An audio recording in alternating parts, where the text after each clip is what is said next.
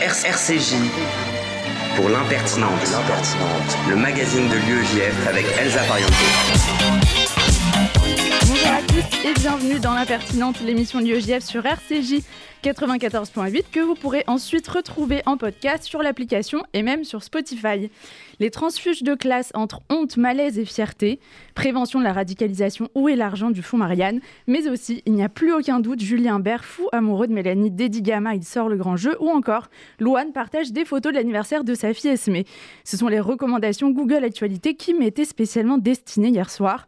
Franchement, pas aussi perfectionné qu'un système d'espionnage chinois TikTok, mais plutôt pas mal. En réalité, le seul de ces quatre articles que j'ai ouverts, c'est celui sur les transfuges de classe. Et grosse déception, en ne voyant pas apparaître un, quelconque témoignage aux accents de Pkeila. Pourtant, passer de 7 dans un T3 à manger du pain et des olives à 3 dans un T7 avec une livraison hebdo de la meilleure boutarde de France, ça doit susciter quelques questionnements. Qu'en pense ma mère? Comment le vit ma mère? Est-ce que la gnaouilla est vraiment meilleure dans ces nouvelles casseroles ornées d'or rose? Blague à part, ce serait euh, cool cool, comme dirait François Damiens, si on pouvait considérer qu'il n'y a pas les prolétaires ruraux devenus grands littéraires d'un côté et les banlieusards devenus stars du ballon ou du rap de l'autre, sans parler des juifs, parce que bon, quand même, tu connais les juifs et l'argent. On est ensemble, les gars, on a juste tous peur de la tréra de nos darons. Sommaire, ce midi, nous recevrons dans un très court instant Benjamin Stora, historien, professeur des universités, auteur du rapport sur les questions mémorielles portant sur la colonisation et la guerre d'Algérie, republié avec une nouvelle introduction chez Albin Michel, France-Algérie, les passions douloureuses. Puis Samuel Louzon, secrétaire national de l'UEJF, reviendra sur les actus l'UEJF en section et le procès Twitter notamment. Séphora Dalia nous parlera liberté de Pessard à Paul Éluard. Ce sera ensuite au tour de Noah Meguira de nous faire son tour d'horizon pop culture du moment, puis Joseph Murcia secrétaire national de l'UEJF, partagera avec vous ses recommandations lecture spéciale Pessard. Et on terminera cette émission avec l'édito du président de l'UEJF, Samuel Lejoyeux. L'impertinente, c'est parti pour une heure. RCJ pour l'impertinente, le magazine de l'UEJF avec Elsa Pariente. Nous avons le plaisir de recevoir ce midi Benjamin Stora. Bonjour. Bonjour. Et merci d'avoir accepté euh, notre invitation. Vous êtes historien, professeur des universités. Vous avez concentré vos recherches et avez publié de nombreux ouvrages sur la guerre d'Algérie et plus largement l'histoire de la colonisation et celle du Maghreb. Vous faites partie du conseil d'administration de l'Office français sur l'immigration, euh, pardon, de l'immigration et de l'intégration. Vous êtes l'auteur du rapport sur la mémoire de la colonisation et de la guerre d'Algérie, rapport commandé en juillet 2020 par le président de la République, aujourd'hui republié en format poche avec une nouvelle introduction sur les conditions de rédaction de ce rapport et la mise en œuvre de plusieurs de ses recommandations depuis sa parution, le titre du livre France-Algérie, Les passions douloureuses euh, vous insistez dans cette nouvelle introduction sur votre indépendance, votre travail d'historien et non politique, euh, que fut celui de la rédaction de ce rapport. Est-ce que ça a beaucoup été contesté? Oui, bien sûr, parce que d'abord, merci pour votre invitation. Bien sûr que ça a été contesté dès qu'il est question d'Algérie, de guerre, de colonisation. Les passions sont vives, elles sont douloureuses bien sûr, mais elles sont surtout très vives parce qu'il y a encore, bien sûr, beaucoup de souffrances, beaucoup de douleurs, avec des sentiments d'abandon, de trahison dans les différents groupes porteurs de cette mémoire algérienne. Euh, que ce soit bien sûr les Juifs d'Algérie, auxquels j'ai consacré d'ailleurs un, ouvrage important qui était l'histoire dessinée des Juifs d'Algérie, en bande dessinée donc, mais aussi les Harkis, mais aussi les Pieds Noirs, les Algériens eux-mêmes, les immigrés algériens. Ça fait plusieurs millions de personnes qui ont vécu très longtemps de manière cloisonnée de manière séparée. Ils ont cheminé depuis l'indépendance de l'Algérie avec des perspectives différentes, avec euh, des histoires différentes, etc. Et donc il y a pour chacun de ces groupes, bien sûr, euh, une volonté euh, d'être écouté soi-même, sans écouter forcément les autres. Donc tout le problème que j'ai eu et que j'ai rencontré, mais tout au long de ma vie d'universitaire ou d'intellectuel, c'est chercher la transversalité c'est-à-dire faire en sorte que tous ces groupes puissent se connaître et se reconnaître les uns à travers les autres pour essayer de parvenir à une sorte, entre guillemets, de paix des mémoires, ce qui n'est pas évident du tout, parce que chacun de ces groupes a une conception de l'histoire qui est très différente. Bien sûr, pour les Français de France ou les Français d'Algérie, euh, il y a, disons, le regard porté qui est celui d'une, entre guillemets, mission positive de la France. Alors que pour les Algériens, au contraire, pour une majorité d'Algériens et donc des immigrés, Il y a au contraire, disons, le sentiment d'avoir été dépossédés de leur histoire, euh, qu'il y a eu une, histoire, disons, qui s'apparente davantage à, la nuit qu'à la lumière, disons, de, de, la Révolution française. Donc il y a deux conceptions vraiment opposées. Et entre ces deux conceptions très très opposées, il y a effectivement un monde du contact, il y a un monde intermédiaire. Euh, qui a essayé euh, de présenter plusieurs facettes, qui a essayé de dresser des passerelles. Et ce monde du contact, malheureusement, s'est retréci au fur et à mesure de l'histoire de la colonisation et de la guerre. La grande figure, bien sûr, de monde du contact dont je parle dans ce rapport, c'est celle d'Albert Camus, hein, qui a essayé de tenir toutes les histoires en même temps, mais avec une très très grande difficulté. Comme on le sait, avant même sa mort, il était euh, très isolé, en fait, hein, par rapport à toute cette histoire. Mais il y a aussi un certain nombre de grandes figures juives qui ont essayé d'être et d'appartenir à ce monde du contact, précisément parce que les juifs d'Algérie, comme d'ailleurs ceux d'Afrique du Nord au sens large, étaient des indigènes, c'est-à-dire des gens qui appartenaient à cette histoire très très longue, très ancienne, près de 2000 ans d'histoire, et donc ils appartenaient à la fois à ce monde indigène, à ce monde de l'intérieur, mais en même temps, on le sait, euh, grâce au fameux décret Crémieux de 1870, ils ont appartenu ensuite au monde européen, c'est-à-dire le monde français. Donc le monde du contact aussi, c'est le monde, c'est l'histoire de cette communauté particulière, notamment entre les Français et ce qu'on appelait à l'époque les Algériens musulmans. Vous avez euh, formulé environ 30 propositions à la fin de votre rapport remis en janvier 2021 que s'est-il passé depuis? Vous écrivez euh, plus en un an qu'en 60 ans. Effectivement, il y a eu euh, des préconisations qui ont été réalisées euh, par le président de la République, bien entendu, et j'ai dit qu'il y avait plus de choses qui avaient été faites sur la mémoire de l'Algérie qu'en 60 ans. C'est-à-dire que si on regarde tout ce qui a été fait depuis une année environ, il y a eu des décisions, des discours qui ont été prononcés, qui ont touché pratiquement tous les groupes porteurs de cette mémoire. Alors du côté, par exemple, des Harkis, le président de la République a demandé pardon à la communauté Harkis, ce qui n'avait jamais été fait. Il a reconnu pour les Pieds Noirs, officiellement, la fusillade de la rue d'Isly du 26 mars 1962, où euh, l'armée française avait tiré sur un cortège d'Européens d'Algérie. Il y avait eu beaucoup de morts, plus d'une cinquantaine de morts et plusieurs dizaines de blessés. Euh, il a aussi, je prends, j'essaye de prendre quelques grandes mesures hein, qui ont été décidées. Il a aussi, bien sûr, reconnu euh, l'assassinat, l'enlèvement euh, d'un certain nombre de militants de gauche, qui est comme Maurice Audin ou Ali Boumengel, qui était un avocat, qui ont été enlevés, torturés, et, dont le corps d'ailleurs n'a pas été retrouvé pour ce qui concerne Maurice Audin. Donc il a reconnu euh, la responsabilité de la France euh, dans, euh, dans ces moments tragiques de la bataille d'Alger d'ailleurs, en 1957. Il a aussi, et ça c'était dans mes recommandations, dans mes préconisations, ouvert plus largement les archives liées à cette histoire de la guerre d'Algérie. Parce que, effectivement, il y avait des archives toujours fermées et d'autres, euh, par conséquent, maintenant de nouvelles archives sont ouvertes, par exemple sur des, sur des séquences tragiques hein, du 8 mai 45 dans le Constantinois, ce qui s'est passé le 20 août aussi 1955, toujours dans le Constantinois, et plus récemment, ce qui s'est passé le 17 octobre 1961 à Paris. Euh, il y a eu une manifestation d'Algériens qui a été très réprimée, pour ne pas dire plus. Il y a eu beaucoup de morts, et euh, les archives nouvelles sont à la disposition de chercheurs.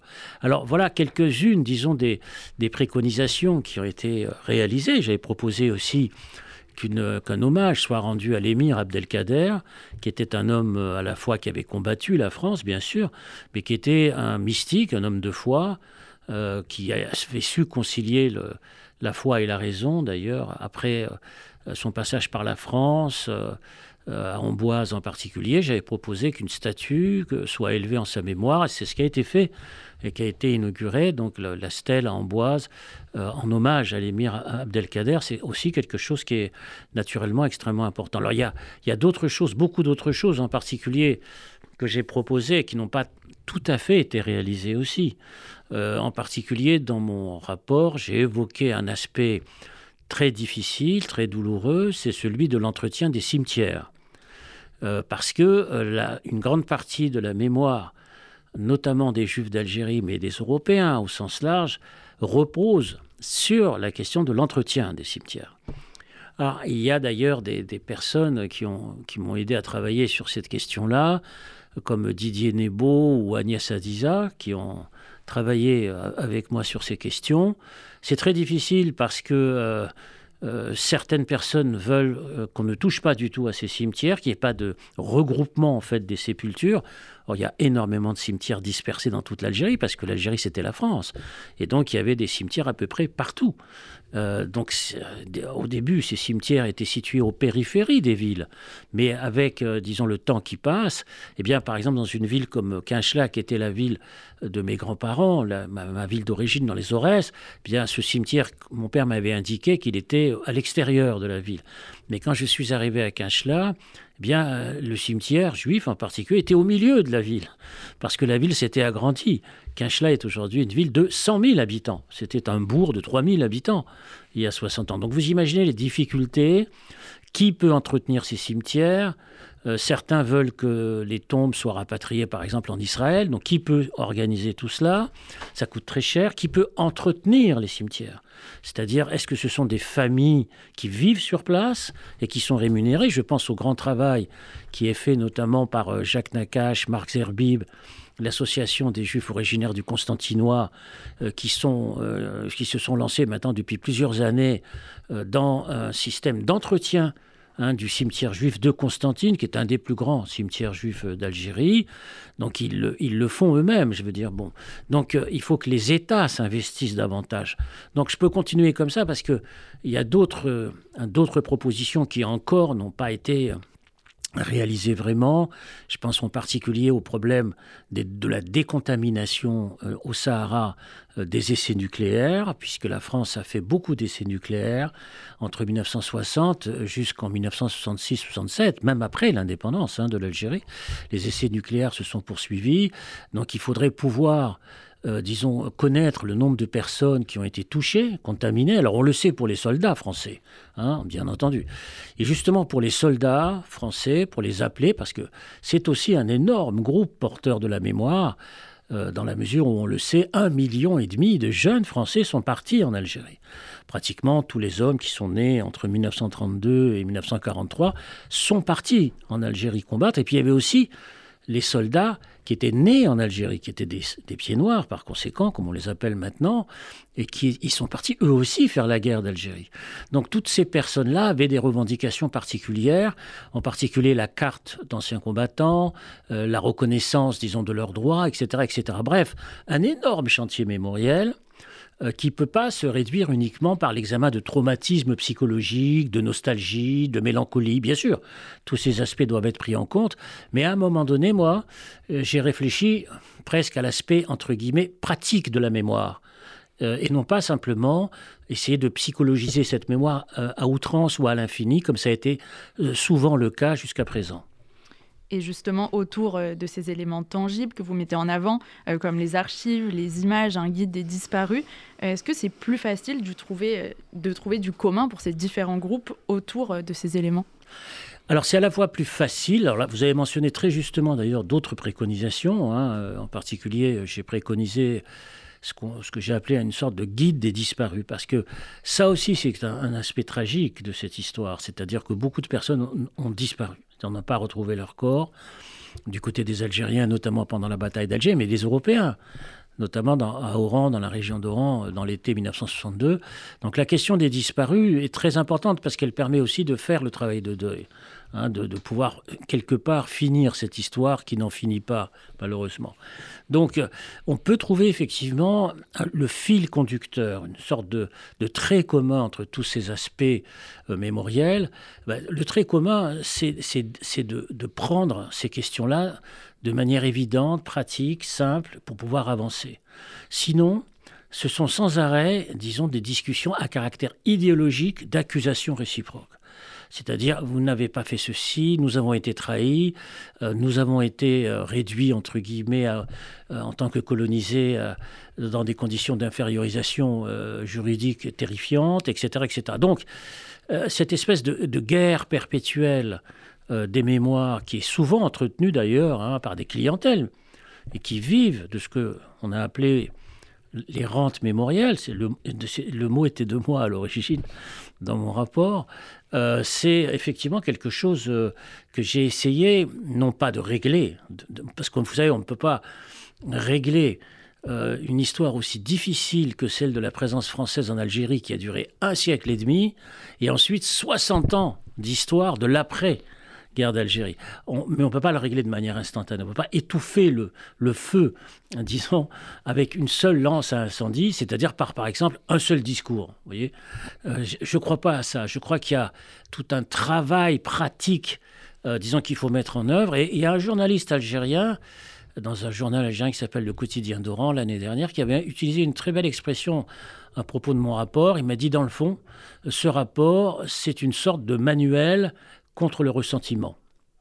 C'est-à-dire faire en sorte d'arriver à une sorte de, compréhension et d'apaisement. Beaucoup euh, de combats sociétaux aujourd'hui sont menés euh, au nom de l'identité. Euh, comment les Français d'origine algérienne ou les Franco-algériens définissent-ils aujourd'hui la leur au milieu de ces passions toujours douloureuses, comme vous le dites Une définition difficile qui peut faire écho à celle des Algériens déclarés sans nom patronymique que vous évoquez dans le rapport par l'administration française il y a quelques dizaines d'années seulement au final. Oui, j'ai effectivement enlevé dans le rapport ces problèmes d'identité sur un exemple que les Français ignorent d'ailleurs très souvent, c'est que au XIXe siècle, lorsqu'il y a eu la, pénétration coloniale militaire française, euh, beaucoup d'Algériens musulmans ont été dépossédés de leur nom. Euh, et on les a appelés les SNP, c'est-à-dire les sans noms patronymiques. Et ça concernait une population très importante. J'ai pris cet exemple parce que ça montre à quel point le problème de, de la réappropriation identitaire de son nom a été quelque chose d'extrêmement important. Euh, pour les musulmans à l'époque, mais aussi quelque part de la communauté juive. Alors ce pas des SNP bien entendu, mais il y avait un problème aussi, euh, je parlais tout à l'heure de, de, communauté intermédiaire entre le fait d'avoir été des indigènes et, d'avoir, et d'être des Français à part entière. Eh bien, cette question de la fracturation identitaire, elle n'a cessé de cheminer tout au long de cette histoire coloniale. Et elle s'est quelque part quelque part, aggravé dans l'après, dans le post, comme, on dit colonial, parce qu'on n'a pas voulu regarder en face cette histoire. On a voulu la, contourner. Donc la, question du déni a, joué un rôle, bien entendu. Alors il y a la question de l'oubli. Alors cet oubli, attention, parce que cet oubli, il était nécessaire après l'indépendance, parce qu'il fallait vivre. Et on ne peut pas sans arrêt vivre dans, euh, disons, la répétition intérieure, interne, intime des douleurs ressassées à l'infini. Donc il fallait bien oublier pour vivre. Mais en même temps, cet oubli, il fallait euh, le surmonter, il fallait l'affronter. Euh, en particulier, les jeunes générations. Moi, je me souviens, dans les années 2000, où, j'avais eu ce premier contact avec l'UEJF, j'en profite puisque je suis invité par l'UEJF, et et j'avais sorti un livre à l'époque qui s'appelait Les Trois Exils. C'est sorti en 2005, donc euh, il y a presque 20 ans maintenant, et euh, qui racontait un petit peu l'histoire, enfin beaucoup l'histoire de la communauté juive d'Algérie. Et ceux qui, en fait, se sont manifestés les premiers de manière importante, c'était à l'époque les gens de l'UEJF qui, en fait, voulaient savoir d'où ils venaient réellement et ils ne se considéraient pas tout à fait comme des pieds noirs ou comme des Européens au sens large, mais comme venant quelque part d'Orient, du Sud. Alors il y avait cette recherche du Sud, par exemple à travers le parler arabe de leurs grands-parents, qui était très important. Ce Sud, cet Orient, c'était aussi quelque part le regard porté vers Israël, qui est un pays d'Orient en fait aussi fondamentalement. Donc il y avait un trouble identitaire où à la fois ces gens, euh, ces jeunes de l'UEJF d'il y a 20 ans, d'il y a 25 ans, savaient qu'ils étaient bien sûr français, mais savaient qu'ils étaient aussi autre chose et qu'ils venaient d'autre part. Donc vous voyez, les, on, surmonte, disons, les histoires parce qu'il y a des interpellations venant de groupes de mémoire et qui combattent, disons, pour connaître l'histoire. Et on ne peut pas euh, ne pas leur répondre en disant non, non, non, restez enfermés dans une seule identité franco-française, euh, surtout ne, n'essayons pas de mélanger ces questions identitaires, il faut rester enfermés dans une seule histoire. Or, ils n'étaient pas enfermés dans une seule histoire, je pense non plus, vous n'êtes pas enfermés dans une seule histoire. Vous essayez d'avoir et de composer avec plusieurs histoires pour fabriquer votre propre histoire, c'est évident. Donc, euh, la question de ce rapport, euh, la difficulté que j'ai eue avec ce rapport, les critiques, bien sûr, que j'ai essuyées sur ce rapport, c'était que c'était qu'il n'était pas assez euh, dénonciateur au sens idéologique, mais essentiellement entre guillemets pratique, pragmatique. voilà, voilà les, disons bien sûr les, difficultés, mais à ceux qui disaient dans le fond ce rapport ne sert à rien, etc. Ben, il faut reconnaître quand même qu'un an et demi plus tard, comme on le disait tout à l'heure, il a été réalisé en un an plus que ce qu'en 60 ans on n'a jamais réalisé. Et, ceux qui critiquaient sévèrement ce rapport dans le monde, Libération, etc., ben, ils en étaient un peu pour leurs frais, parce que euh, que ce soit de Boumengel à Audin le 17 octobre, le 26 avril, les harkis, les pieds noirs, tout ce qu'on veut, ben, ça a été fait. Et l'ouverture des archives. Donc c'est quand même un pas en avant considérable. Emmanuel Macron et son homologue algérien Abdelmajid Tebboune ont annoncé il y a une dizaine de jours leur volonté de continuer à, je cite, renforcer la coopération bilatérale après un malentendu euh, quant à une militante franco-algérienne. Euh, quel est l'état de la relation entre les deux pays aujourd'hui et quelle est la place de la question euh, mémorielle dans cette relation? Bah c'est naturellement une, place à la fois importante et qui en même temps, c'est un petit peu compliqué ce que je vais dire parce que étant moi-même historien, il faut aussi considérer que quelquefois l'histoire peut entraver euh, les rapports qui peuvent exister entre les peuples, les nations et les États. Donc c'est à la fois nécessaire, indispensable et compliqué. Donc il faut essayer de régler. Par exemple, par la mise en place d'une commission mixte euh, d'historiens, entre historiens français, historiens algériens, pour essayer de commencer à avancer dans l'écriture de cette histoire, mais en même temps, en vieillissant, il ne faut pas qu'on reste des prisonniers éternels de la tyrannie des mémoires. Parce qu'il faut aussi regarder l'avenir. Il faut regarder l'histoire, il faut l'affronter, il faut l'écrire. Je suis bien placé pour le savoir. J'ai écrit je ne sais combien de livres sur ces questions-là. Mais quelquefois, l'histoire, parce qu'elle a été instrumentalisée par les pouvoirs politiques, par les États, cette histoire-là, elle devient, euh, disons, encombrante. Cette histoire fabriquée par en haut et qui est rentrée dans les sociétés. Attention, parce que les sociétés qui sont provoquées par en haut, il ne faut pas croire qu'elles sont réservées exclusivement aux gens d'en haut. Elles rentrent au fur et à mesure des années qui passent dans les sociétés. Et les jeunes en particulier s'en emparent. Très souvent, ce sont des récits falsifiés, fantasmés, identitaires. Donc par conséquent, on a à faire face à une volonté d'écrire une histoire scientifique, académique, mais en même temps, on a à face à des histoires reconstruites, à des histoires fantasmées, imaginées, et donc qui entravent qui entrave, disons, la, fabrication d'un récit historique conséquent, académique, scientifique. Et pour finir, euh, un autre sujet, De Gaulle, les Juifs et l'État d'Israël, c'est le titre d'un colloque organisé euh, en Israël, notamment par la Fondation Charles de Gaulle, l'Open University of Israel et l'Institut français, et auquel vous avez participé euh, sous l'angle de, je cite, De Gaulle pris entre la guerre d'Algérie et la guerre au Moyen-Orient. Oui, tout à fait. C'est mon ami Denis Charbit qui avait organisé ce, grand colloque qui a, duré deux jours, qui a eu un très grand succès. Il se trouve que euh, moi j'avais mon hôtel, d'ailleurs c'est une parenthèse que je fais, mon hôtel était à côté du parcours de la manifestation du samedi soir, donc j'ai pu non seulement assister mais un petit peu participer aussi. Donc ça c'est tout à fait personnel. Euh, le colloque lui-même était très important parce que, comme vous le savez, la figure du général de Gaulle auprès de la communauté juive a été largement euh, écorné, pour ne pas dire plus, par son discours de 1967, hein, sur le, peuple juif, sur le peuple d'élite, sûr de lui et dominateur, etc. Dans le fond, les intervenants ont essayé de replacer, de contextualiser la trajectoire du général de Gaulle et puis de cette phrase. Et pour ce qui me concerne personnellement, et on terminera euh, là-dessus, je pense. Euh, bien sûr que, De Gaulle s'est éloigné dans l'imaginaire politique de la communauté juive, mais il y a beaucoup de personnes aussi dans la communauté, juive qui n'ont pas oublié que c'est De Gaulle qui a rétabli le décret Crémieux qui avait été abrogé par Vichy. Et c'est ce que j'ai tenu à rappeler dans, ma communication, dans mon intervention. Je dis cela parce que dans ma propre famille, il y avait des gens qui sont restés gaullistes, en souvenir de la bataille qu'avait menée De Gaulle contre Giraud en 1943, qui était antisémite et qui ne voulait pas rétablir le décret Crémieux. Donc vous voyez, l'histoire est jamais simple, il faut l'étudier sur le plan réellement scientifique, même si plus tard, bien sûr, ils ont été déçus par le général de Gaulle dans sa position sur la question de l'Algérie française, bien entendu. Et aussi, bien sûr, parce qu'il s'est passé en 1967.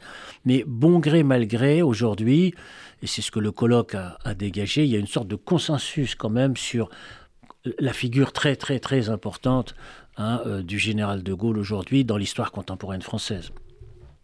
Un grand merci d'avoir été notre invité Benjamin Stora. Vous pouvez retrouver euh, la dernière édition du rapport aux éditions Albin Michel Espace Libre, France-Algérie, les passions douloureuses, nouvelle introduction, le rapport Stora et ses suites. Euh, quant à nous, on se retrouve sur RCG après une première chanson, c'est Take You a Chance de Jane.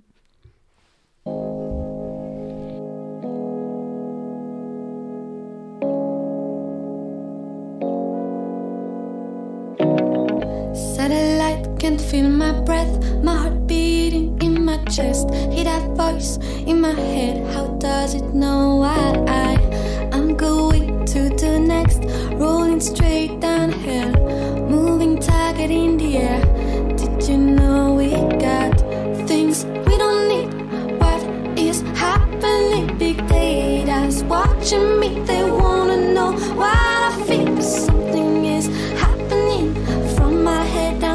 feet. They couldn't think of you and I. We broke their system down.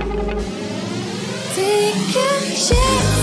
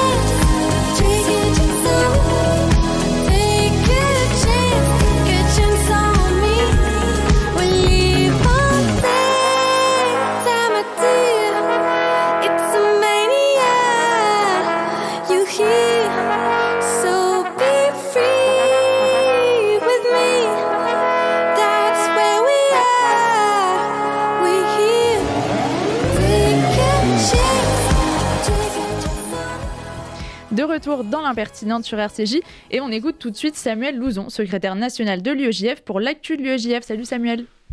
Bonjour Elsa, bonjour à nos auditeurs. Cette semaine de pré-sortie d'Égypte était placée sous l'égide de la mémoire, de la solidarité et surtout de l'avancée de nos droits à tous. Mais quelle semaine? Euh, Oui, tu nous avais parlé lors de la dernière émission d'un événement de mémoire à Sciences Po. Oui, comme je le disais lors de la dernière émission, nous avons pour la première fois commémoré à Sciences Po la mémoire de David Gritz. David était un brillant étudiant de Sciences Po, parti en 2002 en échange à l'université de Jérusalem et qui malheureusement s'est fait assassiner lors d'un attentat terroriste perpétré par un Palestinien dans l'université hébraïque de Jérusalem. Cette cérémonie pour sa mémoire a permis de rappeler à une salle comble l'histoire de David, à travers notamment la lecture de textes qu'il avait laissés. Enfin, en présence notamment de sa mère Nevanka et du directeur de Sciences Po, une plaque en son nom a été dévoilée sur l'un des bancs de l'amphi Boutmi, c'est le plus grand amphi de Sciences Po, pour que notre génération et les générations futures se souviennent de David Gritz comme d'un homme brillant au destin fauché par la barbarie. J'y étais, c'était euh, en effet vraiment très émouvant. Euh, bravo à vous pour cette action. D'ailleurs, en termes d'action, je crois que les sections ne sont pas en reste. Et oui, tu as tout à fait raison. Déjà, nous félicitons Jérémy Cohen-Solal pour son élection à la présidence de l'UEJF UPEC et nous, lui, souhaitons bonne chance à lui et à tout son bureau. Ensuite, en cette semaine de préparation de Pessar, pendant que certains finissent les derniers paquets de pâtes ou de riz, pour les non-tunisiens, la section de l'UEJF Lakato a pris l'initiative, en partenariat avec Moadom, de confectionner des cartons alimentaires pour les familles nécessiteuses afin de leur garantir le nécessaire pour faire Pessar.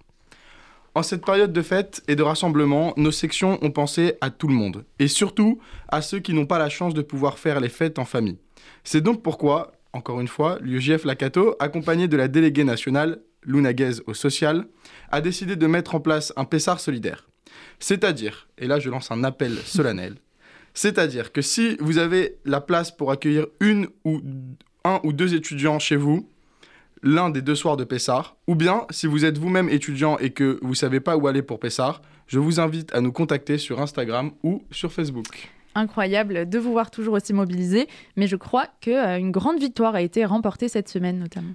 Oui Elsa, une immense victoire, une gigantesque victoire a été remportée cette semaine. Donc par l'UEJF et par ses partenaires. Comme tu le sais, depuis des années, nous sommes à l'avant-garde de la lutte contre la haine en ligne. Il y a maintenant plus de deux ans, nous avions entamé une procédure contre Twitter pour les contraindre à rendre publics les moyens qu'ils mettent en œuvre pour modérer les contenus sur leur plateforme et donc pour, in fine, les pousser à modérer leur site de façon efficace afin de faire reculer toute la haine, notamment antisémite et raciste, qu'on peut parfois trouver sur Twitter. Et comme tu le sais, la justice nous avait donné raison, en première instance, mais aussi en appel. Sauf que Twitter avait décidé de se pourvoir devant la Cour de cassation, qui est, je le rappelle, la plus haute juridiction de notre pays. Et la semaine dernière, le verdict est tombé. Les juges de cassation ont confirmé la décision de la Cour d'appel. Twitter est donc contraint de nous communiquer un état des lieux précis des moyens de modération qu'ils mettent en œuvre. Euh, en tout cas, c'est une belle victoire en effet euh, pour nous tous et une affaire à suivre. Et enfin, pour Mais- clôturer cette semaine, Et enfin, pour clôturer donc cette semaine, j'ai une annonce qui arrive, c'est le Taglit.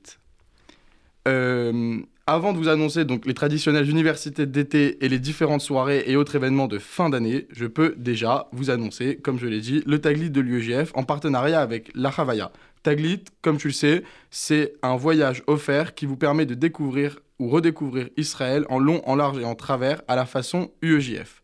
Alors, les places sont très limitées cette année, mais vraiment très limitées. Donc, si vous êtes intéressé, contactez-nous, là encore, sur Instagram ou sur Facebook. merci Samuel.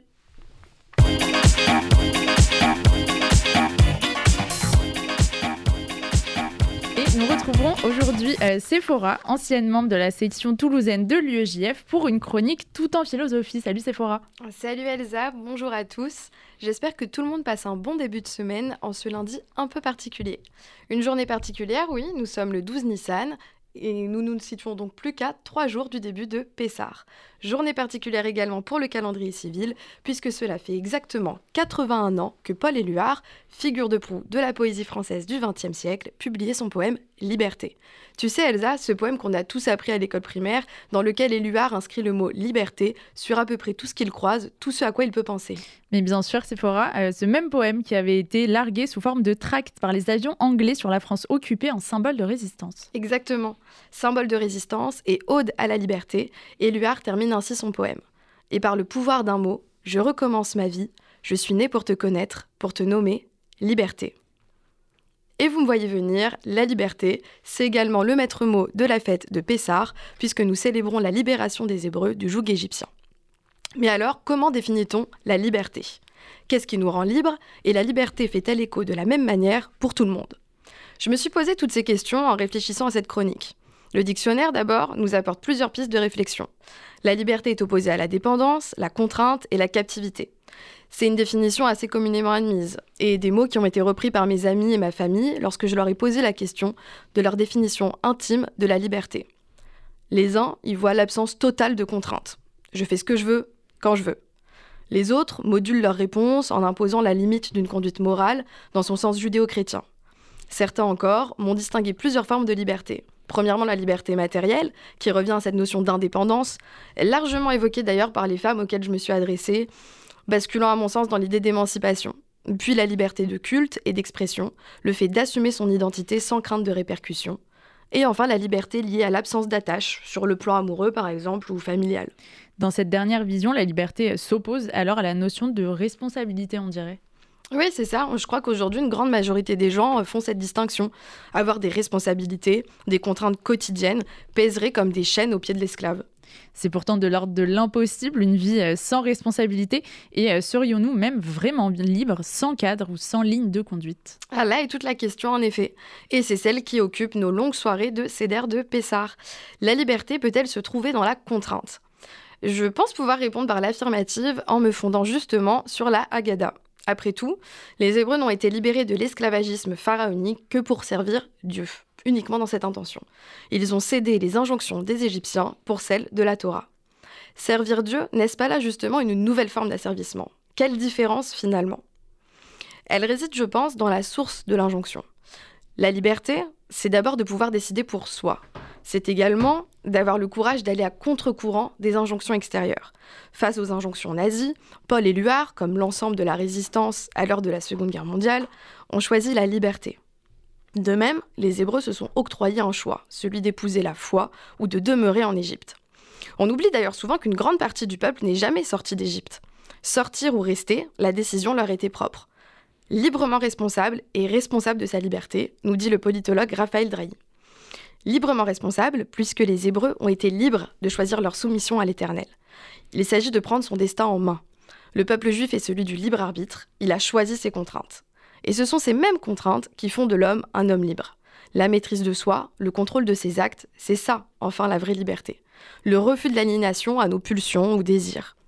Ainsi, ça fait plus d'un millénaire que nous échappons cette semaine au règne de la fatalité et que nous nous élevons spirituellement. Voilà, alors donc Elsa, j'ai commencé cette chronique avec Éluard et j'aimerais la finir avec les mots de ma maman, qui ne manque ni de poésie ni de sagesse. Donc contre le fatalisme et l'inéluctable, chers auditeurs, contre les horoscopes et autres dictatures du destin et des étoiles, suivez donc ce mantra, levez la tête et bravez le monde. Merci beaucoup Sephora et on se retrouve après un peu de musique, c'est Crépuscule de Cœur de Pirate.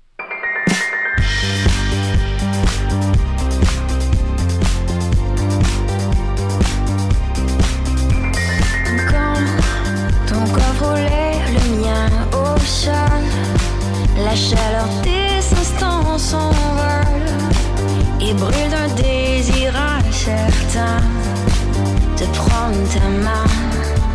Sous le soleil, on comptait les heures qui fanent comme fanent les fleurs, incandescents comme notre amour dans son parcours.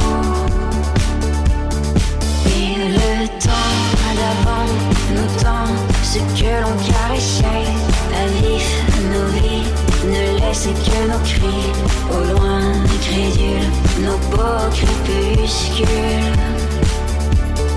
Et pourtant j'espère encore que l'enfant que j'étais retrouve enfin une parcelle de paix, de rire, de liberté sans fin.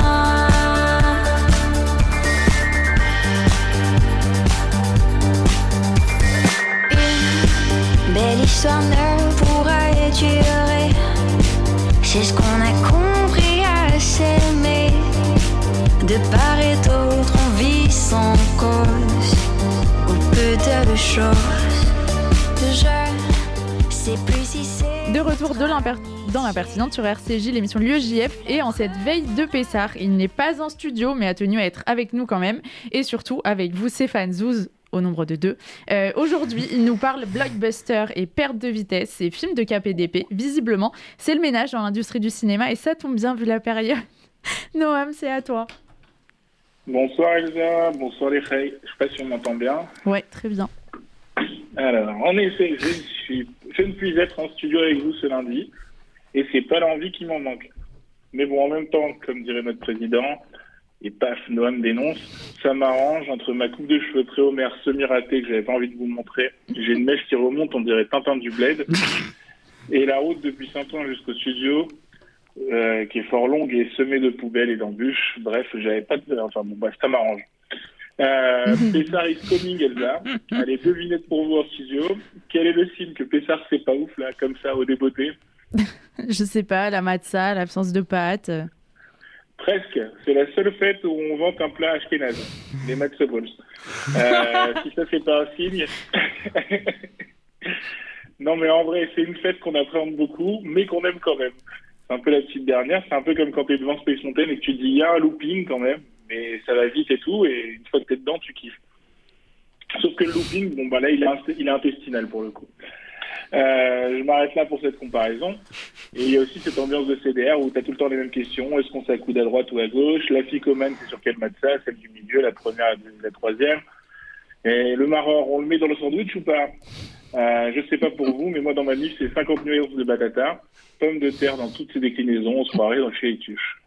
Mais Noam, t'as pas oublié de glisser un mot à expliquer dans ton intro, wesh? Ben enfin, Elsa, je préfère le faire, te le faire dire. Et vous Oh. savez mal comment le placer, wesh? Alors, wesh, tout le monde connaît, mais figure-toi que, au détour d'une conversation euh, avec une jambe damoiselle, j'ai appris que wesh avait une histoire. Un culte, me direz-vous, mais j'assume. Wesh vient de l'expression weshrak, comment vas-tu? Donc il est difficile de dire s'il vient de l'arabe algérien, l'arabe marocain ou l'arabe tunisien. Bref, le mot est clairement séfarade. Il est issu du mot H, qui veut dire quoi en langue berbère? On dira wesh cousine à la place de bien le bonsoir jeune damoiselle, ou encore il est à court de mots à expliquer le gars de la radio wesh, afin de marquer l'exclamation et le fait d'être interloqué. Une chose est certaine cependant, le choix du mot wesh sera à coup sûr l'objet de mon prochain échange et débat avec Netanel. Merci pour ces précisions. Euh, cette semaine, tu veux nous parler du déclin des super-héros au box-office. Euh, en effet, bah, Elsa, ça, dé- ça en déclin. Voilà. Euh, mais plus sérieusement, est-ce que quelque chose est cassé dans la recette super-héroïque d'Hollywood?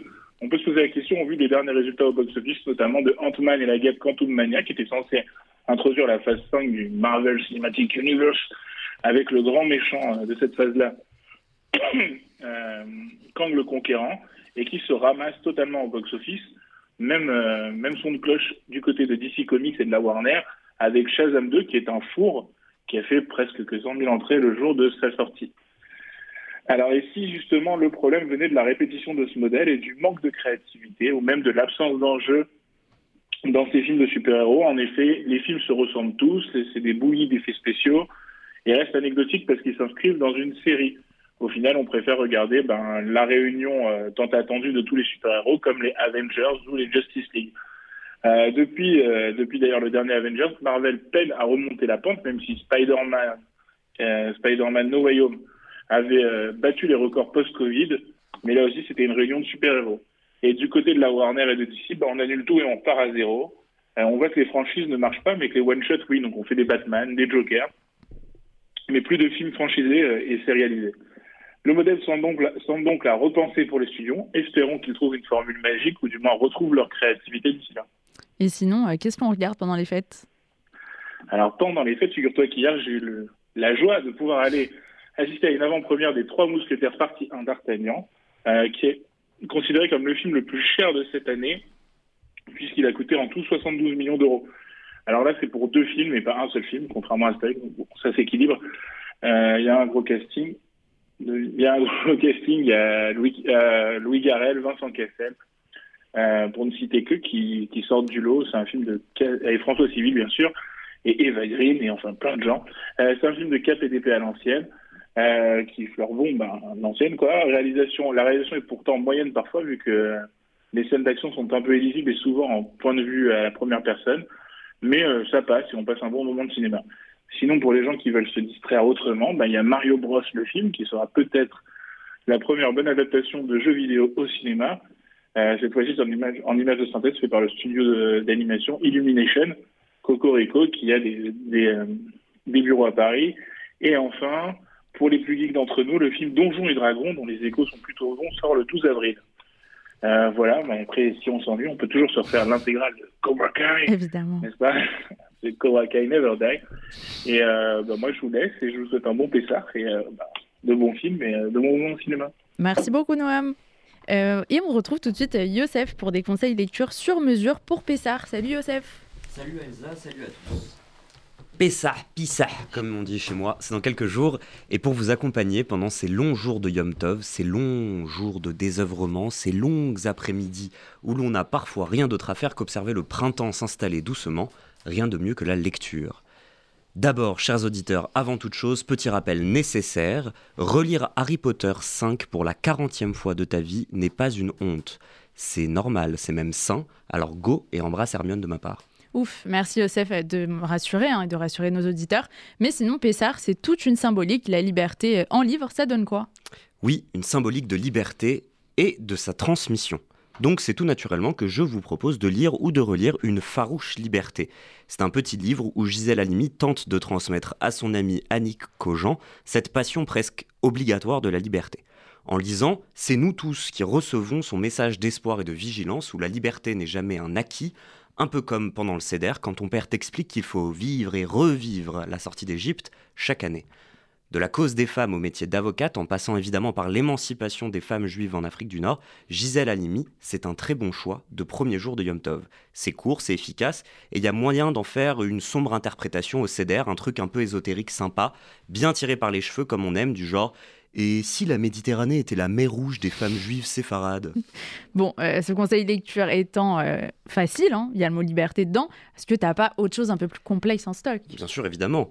Je me souviens d'avoir lu, euh, étant jeune, Black Boy de Richard Wright, un roman autobiographique où l'auteur raconte son enfance de jeune noir aux États-Unis en pleine ségrégation raciale.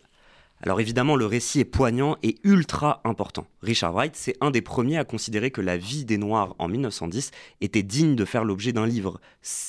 Mais le lien avec Pessard, il est encore plus profond. Black Boy, c'est l'histoire d'un enfant qui s'éveille à la liberté, qui s'autorise à la désirer, qui invente presque dans son imaginaire la liberté alors même que sa famille n'ose même pas y penser. Écoutez. À regarder manger les blancs, mon estomac vide se contractait en une colère sourde et montait en moi. Pourquoi ne pouvais-je pas manger quand j'avais faim? Comme en Égypte, le plus difficile c'est de se rendre compte de son asservissement et d'être convaincu par Moïse quand il vient, hésitant et bégayant, nous proposer la liberté. D'ailleurs, je crois me souvenir que le jeune euh, Richard Wright découvre la liberté dans la lecture. Euh, un dernier, peut-être pour la route? Eh bien, rien de mieux pour apprécier notre liberté qu'une bonne vieille dystopie. Alors, je ne, vous ferai pas l'affront de vous proposer 1984 ou La ferme des animaux. Sachez juste, chers auditeurs, que Samuel Le Joyeux, notre race à tous, est un fanat de George Orwell. Alors, on considère les classiques comme acquis. Dans la même veine, je vous conseille de lire La Servante écarlate de Margaret Atwood. Il y a tout le matériel nécessaire à une dystopie. Une démocratie renversée, un système totalitaire bien caricatural, les Américains dans leur puritanisme le plus extrême, la religion qui surplombe la politique, un cocktail explosif où les femmes sont devenues des objets classés en différentes catégories et où les plus pauvres deviennent des mères porteuses pour les plus riches.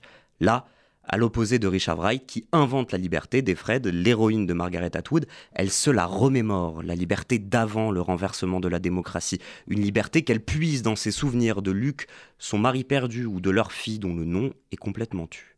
Dans les deux cas, cette imagination réelle ou supposée de la liberté, c'est elle qui permet la révolte nécessaire à la libération. Et c'est complètement la leçon de Pessard. Moïse, c'est le libérateur, mais surtout celui qui sait quel goût a la liberté.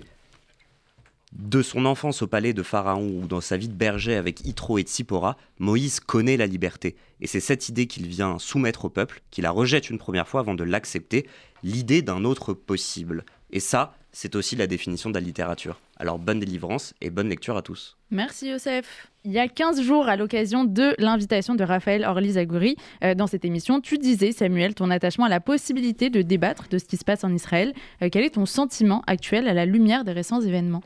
Bonjour Elsa, bonjour à tous. Depuis 15 jours, nous avons en effet l'impression que le temps politique israélien s'est accéléré. Une grève générale, un ministre démis de ses fonctions, un autre qui menace de démissionner, un projet de loi qui cristallisait les tensions euh, ajournées et un autre, à mon avis pas moins dangereux, euh, remis à l'ordre du jour. Alors en tant qu'étudiant juif de France, on a eu l'occasion de le dire, il ne nous appartient pas plus aujourd'hui qu'hier de euh, nous positionner absolument sur un débat politique israélien interne. Mais je pense qu'il est tout de même de notre responsabilité de réaffirmer certaines valeurs qui font écho au combat que nous menons au quotidien. La première valeur, c'est la démocratie. Oui, en tant que sionisme, en tant que sioniste, nous sommes attachés au caractère démocratique du seul État juif dans le monde. La seconde, c'est l'unité du peuple juif. Alors, une unité qui ne veut pas dire uniformité. On parle d'une unité dans la diversité, fondée sur la culture du débat et de la confrontation d'idées, celle qui conduit euh, ces quatre frères du CEDER si différents à se retrouver à la même table. Valeurs démocratiques, unité dans la diversité, ce sont profondément deux éléments étrangers à l'extrême droite. Or oui, ben Gvir et Smotrich, ce sont des ministres qui se sont vantés de leur homophobie, qui ne cessent pas de parler au nom d'une volonté populaire dont ils seraient finalement les seules expressions légitimes. C'est la définition même du populisme et qui justifie des violences commises envers des civils. En cela, malheureusement, ce sont bien des responsables politiques d'extrême droite. Alors la nouvelle loi, la nouvelle proposition de loi adoptée à la Knesset hier, visant à la création d'une garde nationale, peut nous inquiéter. Elle ne doit pas conduire à la constitution d'une milice privée aux mains d'un ministre d'extrême droite. Lutter contre l'extrême droite qui prend euh, un poids grandissant dans le débat public, c'est quelque chose que l'UEJF connaît malheureusement euh, trop bien. J'ai d'ailleurs vu ces tags Waffen Assas sur les murs de la Sorbonne. Est-ce que dans les universités françaises aussi, la situation t'inquiète? En effet, Elsa, l'extrême droite, nous la combattons partout et elle est en dynamique partout, euh, dans tous les espaces, dans le monde entier. Si l'entrée de ministres d'extrême droite en Israël en est un symbole particulièrement douloureux pour nous, en tant qu'étudiants juifs, sa recrudescence dans nos campus est d'autant plus inquiétante. Là encore, à l'université, l'extrême droite prend plusieurs visages. Il y a l'UNI, syndicat étudiant censé être issu de la droite traditionnelle que nous appelons à revenir à la raison après s'être largement compromis en affichant une proximité avec Zemmour. Il y a la cocarde, ce syndicat issu du Rassemblement national qui, il y a quelques années encore, ne s'affichait pas ouvertement sur le campus et qui n'hésite plus aujourd'hui à intervenir dans les amphis pour appeler à ce que l'université promeuve une vision pure de l'identité nationale française. Et enfin, il y a le pire, les groupuscules violents, énième renaissance du GUD, qui reviennent sur le devant de la scène et affichent euh, par ces tags Waffen-Assas que nous avons euh, retrouvés euh, devant l'université Paris 1, leur adoration du Troisième Reich.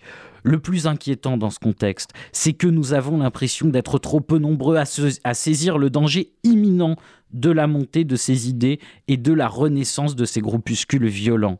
Chers étudiants, à l'occasion de la fête de Pessard, rappelons que la liberté est un combat. On dit que chaque juif doit sortir d'Égypte chaque année à l'occasion du CEDER. Et c'est pour nous rappeler que ce combat pour la liberté est toujours d'actualité. Ce que je nous souhaite pour Pessard, c'est d'enfin le remporter cette année. Pessard Kacher Saméar, vive la liberté et la démocratie en France comme en Israël. Merci Samuel, l'impertinente RCJ 94.8. C'est maintenant l'heure de se quitter. C'était un vrai plaisir de se retrouver, de partager cette émission avec vous. Un grand merci à tous, invités, chroniqueurs et à la ré- réalisation de cette émission. Et on se retrouve le lundi 17 avril, toujours à 13h. D'ici là, portez-vous bien, passez de bonnes fêtes de Pessard et retrouvez la suite des programmes d'RCJ à partir de 23h. RCJ pour l'impertinente, le magazine de l'UEJF avec Elsa.